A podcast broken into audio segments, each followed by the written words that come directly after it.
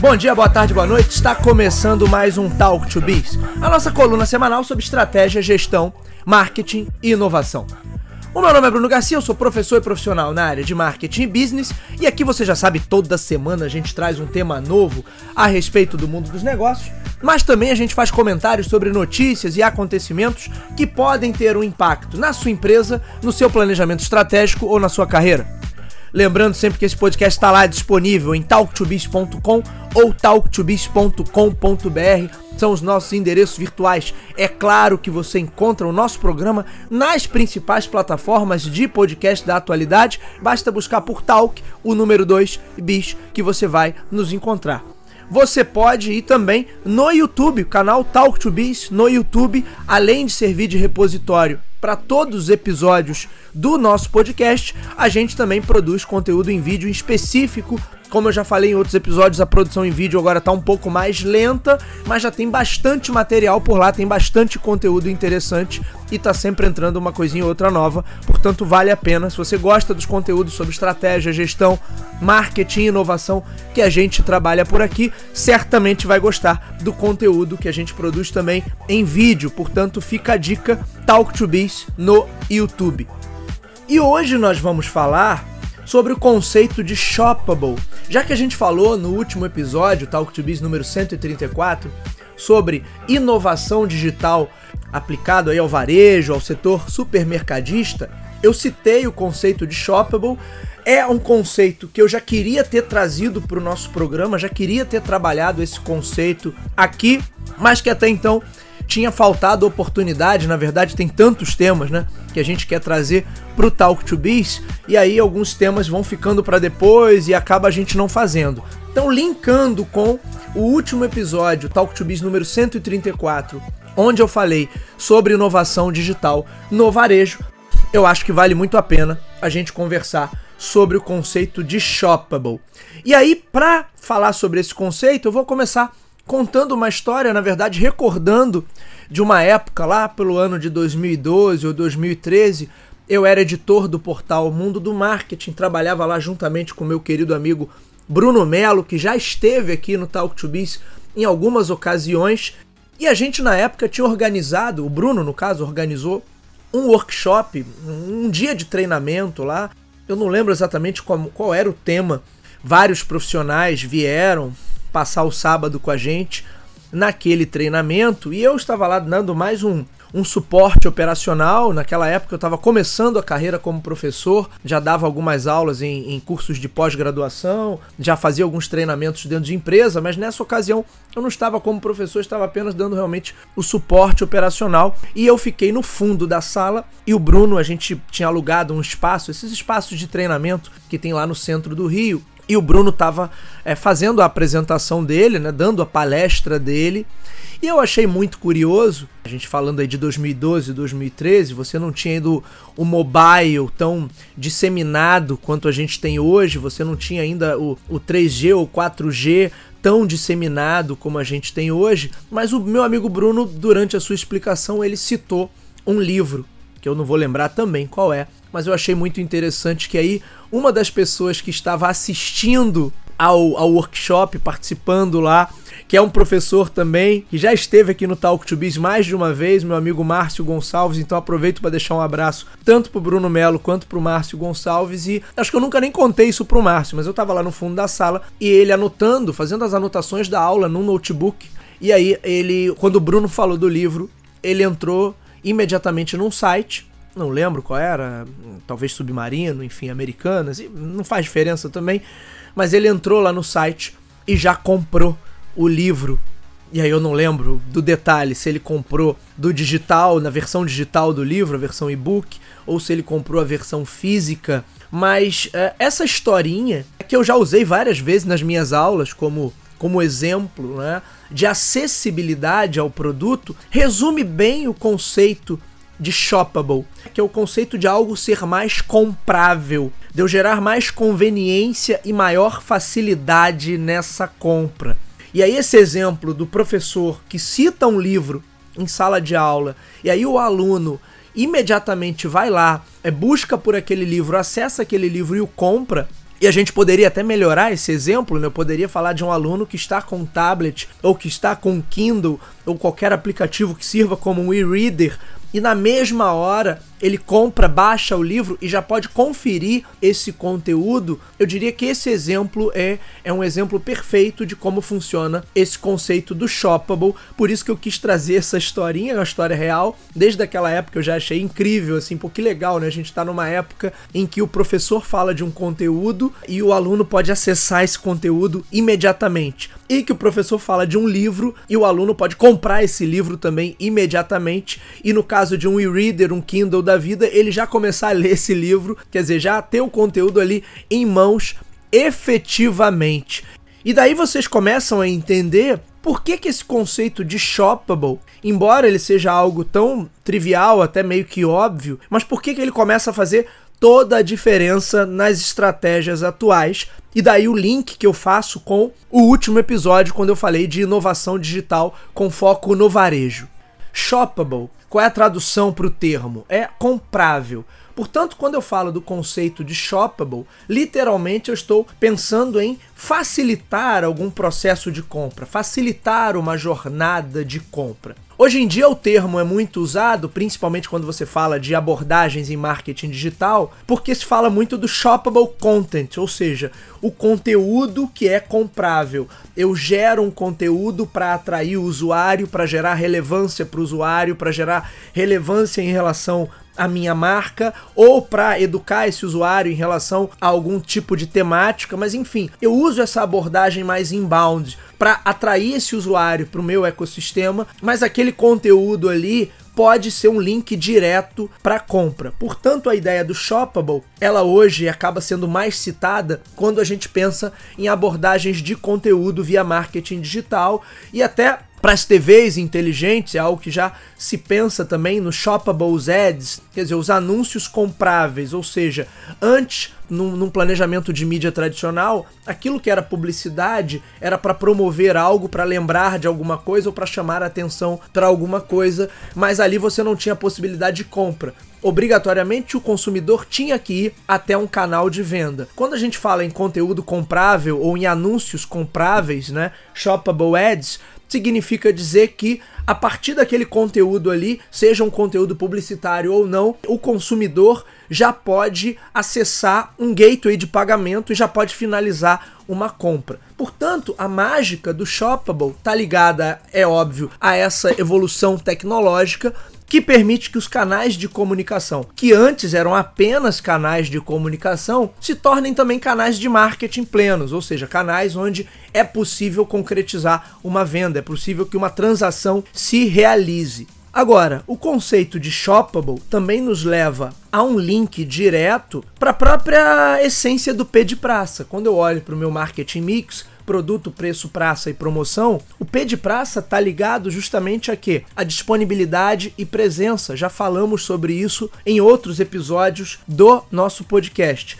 Qual seria a maneira utópica de resolver o dilema do P de praça? É eu ter um link direto, uma conexão direta com a mente da pessoa, para que quando aquela pessoa percebesse que precisa de algo, olha, acabou o, o papel higiênico. Isso já ativasse um botão de compra. Vamos fazer um pedido e aí o fornecedor já recebesse. Olha, o Bruno precisa de papel higiênico, ou precisa de arroz, ou precisa de um refrigerante, ou precisa de uma caneta para dar suas aulas. Como isso é impossível, né? Você está conectado às necessidades do consumidor em 100% do tempo para automatizar esses pedidos e, esse, e essa jornada de compra, no, no final das contas, a estratégia do P de Praça é montada a partir de uma premissa. Olha, eu preciso entender quais são os principais contextos de compra para posicionar a minha oferta nesses contextos onde é mais provável que o consumidor procure por aquele tipo de oferta. Portanto, quando a gente fala de disponibilidade e presença como elementos essenciais do P de praça, é porque sim, eu enquanto empresa preciso entender em quais canais de marketing e em quais contextos de compra é mais provável e é mais também viável que o consumidor busque por aquele tipo de oferta que eu estou vendendo. Por isso a gente fala da disponibilidade, como essa oferta vai estar disponível e como essa oferta vai se fazer presente, como é que ela vai ocupar esses espaços que existem no mercado. Portanto, a ideia de algo ser mais comprável significa ser um facilitador para essa abordagem do P de praça. Vamos voltar aí algumas décadas antes de internet, antes de mobile, e o camarada era impactado por um anúncio, vendo TV ou ouvindo rádio ou lendo um jornal. A partir do anúncio, ele teria mais informações sobre aquele produto, ele poderia ligar para uma loja ou para uma empresa para obter mais informações e quando ele tivesse oportunidade, ele iria ao canal. Essa ida ao canal era extremamente necessária para que ele acessasse a oferta e aí pudesse transacionar. De certa forma, já no século passado, você poderia tentar driblar essa questão logística e tornar algo mais comprável, como? Pelo sistema de televendas, ou muito antes até das centrais de televendas, mas pelas vendas por correspondência, vendas por catálogo. Aqui no Brasil, isso nunca foi algo tão forte, tão explorado, talvez até por questões culturais, mas em outros países, grandes marcas fizeram seu nome no varejo a partir de vendas por catálogo, por exemplo. Então era uma maneira de você facilitar essa logística do consumidor ter que ir até o canal para adquirir aquela oferta, para ter aquela oferta disponível. A partir do momento que ele tinha o catálogo, o catálogo serviria a grosso modo, resguardando aí as devidas proporções, mas ele serviria como o Google ou um grande e-commerce serve hoje. Você precisando de algo ou sentindo a necessidade de algo, você olharia no catálogo e faria um pedido. Hoje a gente faz isso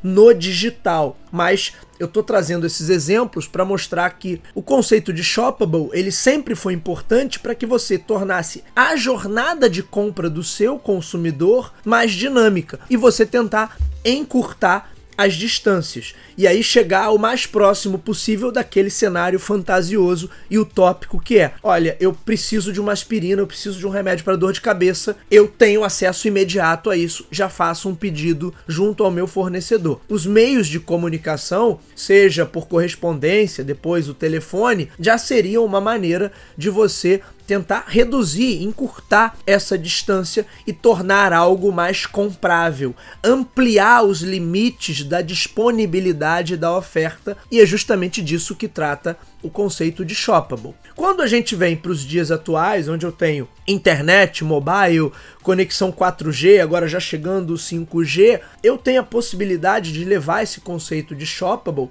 a uma outra dimensão. E aí eu quero fazer o link com o que nós trabalhamos no episódio da semana passada, que era inovação digital com foco no varejo. Quando a gente fala em varejo híbrido, quando a gente fala em plataformas interligadas e é, jornadas de compra que estão integradas, eu estou querendo dizer que esse consumidor consegue acessar a minha plataforma e consegue acessar as minhas ofertas, independente do momento, independente da logística, independente do contexto em que ele se encontre. Significa que eu torno algo mais comprável.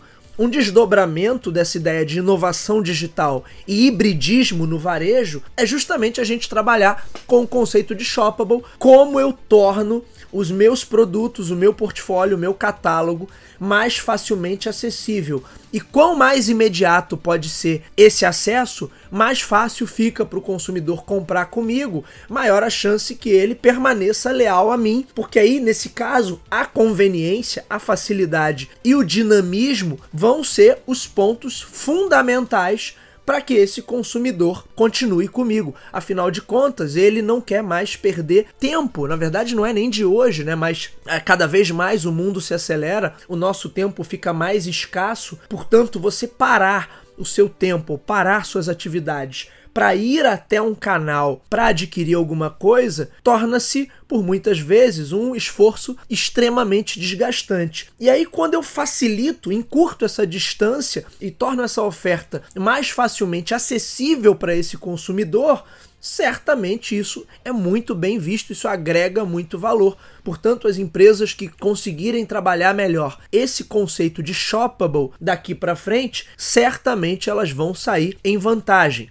E aí eu vou dar dois exemplos que vêm do campo do digital, é claro, mas a gente já trouxe aqui que o shoppable é um conceito que já é trabalhado já de longa data. Início do século passado, você já tinha as vendas por correspondência, então eu já estava trabalhando esse conceito, mesmo que ainda não se desse esse nome especificamente. Mas se eu pegar exemplos mais recentes, a compra com um clique é a ideia de shoppable ali na essência. Eu facilitar ao máximo. Olha, você quer isso aqui?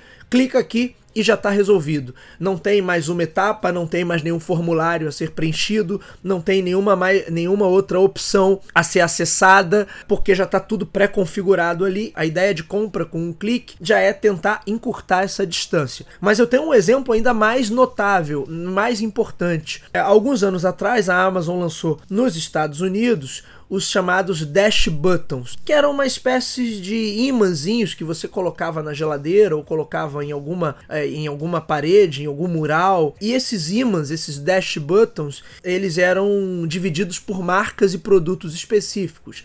Então eu tinha um dash button que era para uma marca específica de sabão em pó. Qual era a ideia desses dash buttons? Para produtos de compra recorrente, o consumidor teria esses dash buttons na sua casa. Esses dash buttons estariam conectados diretamente à conta desse consumidor na Amazon e quando esse consumidor percebesse, por exemplo, que o sabão em pó dele, o sabão para máquina de lavar estava acabando, ele simplesmente apertaria esse dash button correspondente e isso já fecharia um pedido daquele produto junto a Amazon. Portanto, a ideia dos dash buttons meio que materializa o conceito de shoppable. Olha, eu tenho um botão aqui para uma série de produtos e aí a Amazon lançou dash buttons para dezenas, talvez centenas de marcas e produtos diferentes, e aí o consumidor teria os dash buttons daquelas marcas, daqueles produtos, os quais ele comprava com maior frequência. A ideia depois foi descontinuada, eu não vou lembrar aqui o ano exato em que a ideia foi descontinuada, mas bem recente a Amazon acabou eliminando os dash buttons, porque hoje com Alexa e com própria conexão móvel, as aplicações que a gente tem no mobile, isso já é facilitado porque todo mundo está com o celular na mão o tempo todo, ou usando um smart speaker como a Alexa. Lá no início dos anos 2010, quando a Amazon ainda fazia investimentos e tentava lançar produtos no mercado mobile, ela também lançou o seu Fire Phone. O Fire Phone era um smartphone que rodava baseado no sistema Android e o diferencial que ele tentou trazer porque aí a Amazon tentou criar ali uma proposta única de valor para não ser um Android comum, mas também para se diferenciar da sua principal concorrente ali, que era a Apple com o iPhone. E o Amazon Fire Phone, ele tinha uma característica que eu não vou lembrar agora o nome do recurso, mas que você apontava a câmera do celular para um determinado produto, para um determinado item, ele já escaneava aquele produto, jogava você diretamente para a loja da Amazon. Significaria dizer que, ah, eu tô é, eh, na faculdade vi alguém com uma mochila interessante, eu poderia escanear, mirar a câmera do celular para aquela mochila e a, o, o aplicativo tentaria localizar aquele item na loja da Amazon, né? A loja, a Amazon sempre teve essa pretensão de ser o catálogo infinito onde você encontra todo tipo de produto.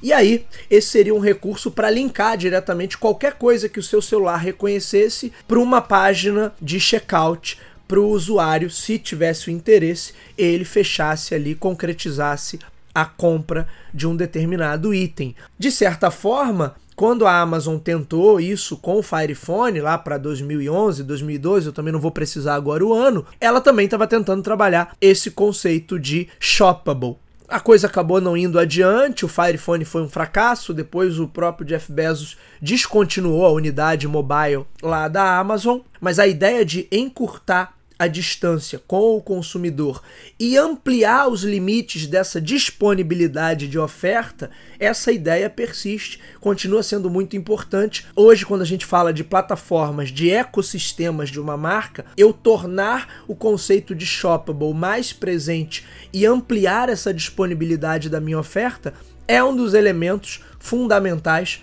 para uma estratégia de marketing de sucesso. Não significa que uh, o botão de compra tem que estar tá aparecendo em tudo quanto é lugar, que o tempo todo você tem que botar, in, in, inserir ali um botão para encaminhar a pessoa para o checkout. Não é isso, não é, não é que tudo precise virar um checkout, mas é trabalhar isso de uma forma inteligente para ampliar a disponibilidade da oferta. Lembrem da essência do P de praça presença e disponibilidade. Hoje eu tenho tecnologia que garantem que a minha marca amplie a sua presença e também amplie a sua disponibilidade para que o consumidor, tendo interesse, ele possa comprar naquele exato momento. Essa é a ideia do Shoppable, é por isso que ela é super importante para as estratégias atuais. Para o varejo em especial, como ele passa por esse momento aí que tem que buscar uma hibridização, a sobreposição entre canais tradicionais e canais digitais, o conceito de shoppable está na essência dessa elaboração, porque na verdade eu, eu, integrar esses canais e integrar essas jornadas de compra significa que eu estou gerando para o consumidor uma disponibilidade de oferta independente do canal que ele esteja usando para me acessar, independente do seu contexto de compra. Portanto, acho que temos que pensar mais e refletir mais sobre a ideia de shoppable, de tornar algo mais comprável é algo que parece tão óbvio, mas que na prática a gente muitas vezes acaba ainda doutrinando ou tentando forçar o consumidor para que ele siga um determinado canal para nos acessar, quando hoje o imperativo no digital está ligado justamente a essa conveniência e dinamismo. Muito bem, senhores, esse foi o nosso Talk to Biz de hoje. O meu nome é Bruno Garcia, você me encontra nas principais plataformas sociais. Bruno Garcia no LinkedIn, Bruno Underline Talk to Biz no Instagram.